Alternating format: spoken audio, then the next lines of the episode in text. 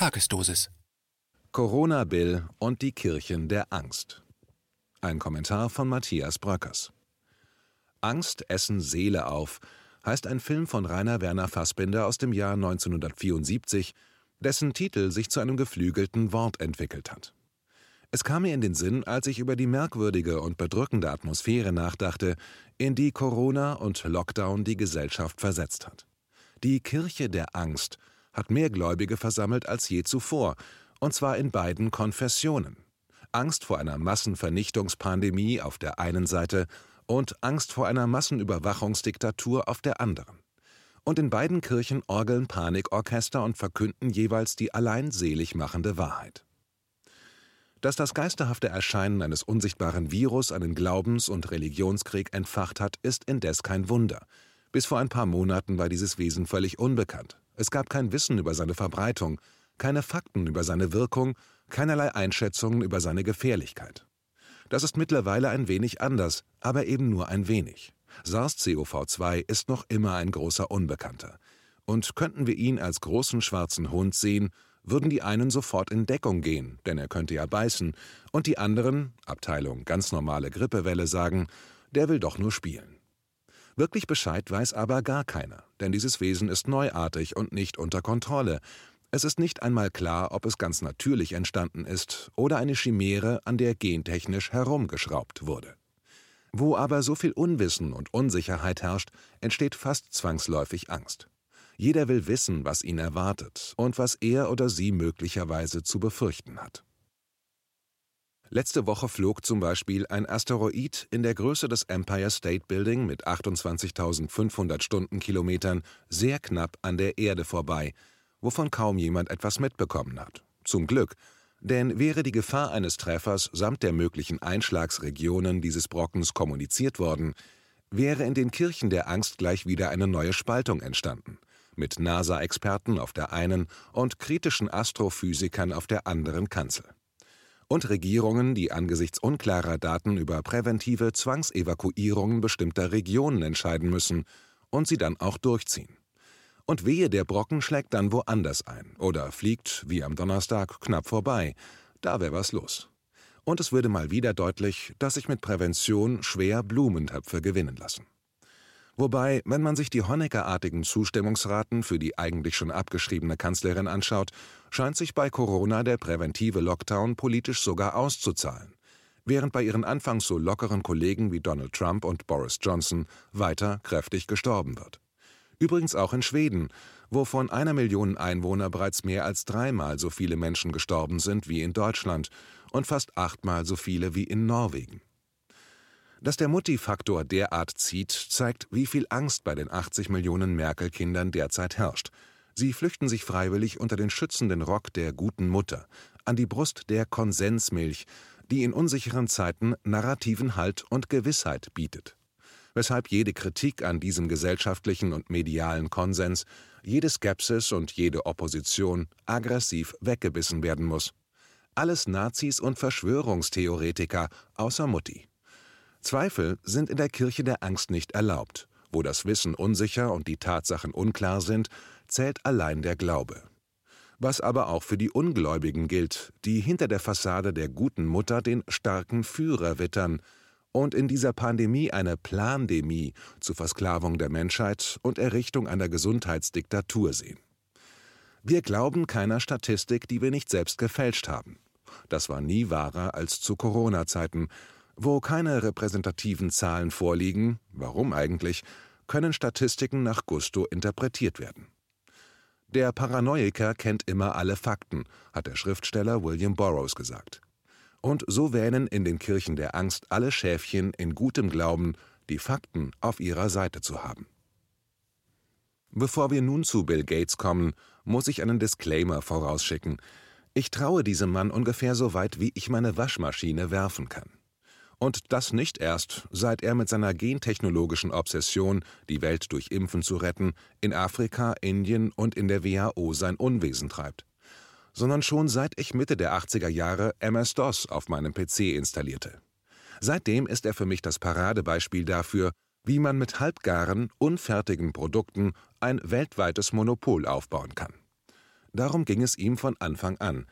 1971 hatte der Mathematiker und Friedensaktivist Fred Moore in San Francisco den Homebrew Computer Club gegründet, aus deren Mitgliedern bald nicht nur über 20 verschiedene Unternehmen, einschließlich Apple, hervorgingen, sondern auch die Community und die Philosophie, die als Hackerethik bezeichnet wird. Gegen diesen kollektiven Geist des Sharings und der Open Source, den der Homebrew Computer Club pflegte, regte sich schon nach den ersten Treffen Widerstand. In einem offenen Brief an die Mitgliederzeitung beschwerte sich ein Softwareentwickler, dass die Bastler des Clubs Programme ja untereinander austauschten, anstatt sie zu kaufen, und er für seine Arbeit deshalb nur auf einen Stundenlohn von nicht einmal zwei Dollar käme. Der Name des unterbezahlten Jammerlappens war Bill Gates. Dass er sich seitdem vom Saulus zum Paulus, vom Monopolisten zum Menschheitsbeglücker gewandelt hat, wäre zwar vorstellbar, ist aber angesichts seiner Investitionen im Pharma- und Impfbusiness unwahrscheinlich. Aber, und zur Wichtigkeit füge ich ein zweites Aber hinzu, aber, aber, dass Gates der oberste Trittbrettfahrer der Pandemie ist, macht ihn noch nicht zum Täter. Denn die goldenen konspirologischen Regeln Follow the Money und Cui Bono funktionieren bei Billy nicht so ganz, wie es Fefe Felix von Leitner gerade schön gezeigt hat. Zitat als lustige Quarantäneunterhaltung empfehle ich übrigens, die Verschwörungstheorien in Kombination zu betrachten. Dann kommt nämlich raus, dass Bill Gates der dämlichste Kriminelle aller Zeiten ist. Sowas wie eine Kombination aus den Panzerknackern und Dr. Evil. Bill Gates will die Weltbevölkerung dezimieren, deren Windows- und Office-Käufe die Hälfte seines Vermögens ausmachen. Dafür kauft er in einem chinesischen Biowaffenlabor das schlechteste Virus, das sie haben. Experten sagen, das Virus ist ungefährlicher als die saisonale Grippe. Ich würde ja einen Wiley Coyote-Joke machen, aber Wiley Coyote hat von Acme immer zuverlässige, funktionierende Produkte gekauft. Mit diesem Virus fährt er dann die Weltwirtschaft runter, von der die andere Hälfte seines Vermögens kommt. Aber keine Sorge, Gates hat einen Trumpf im Ärmel.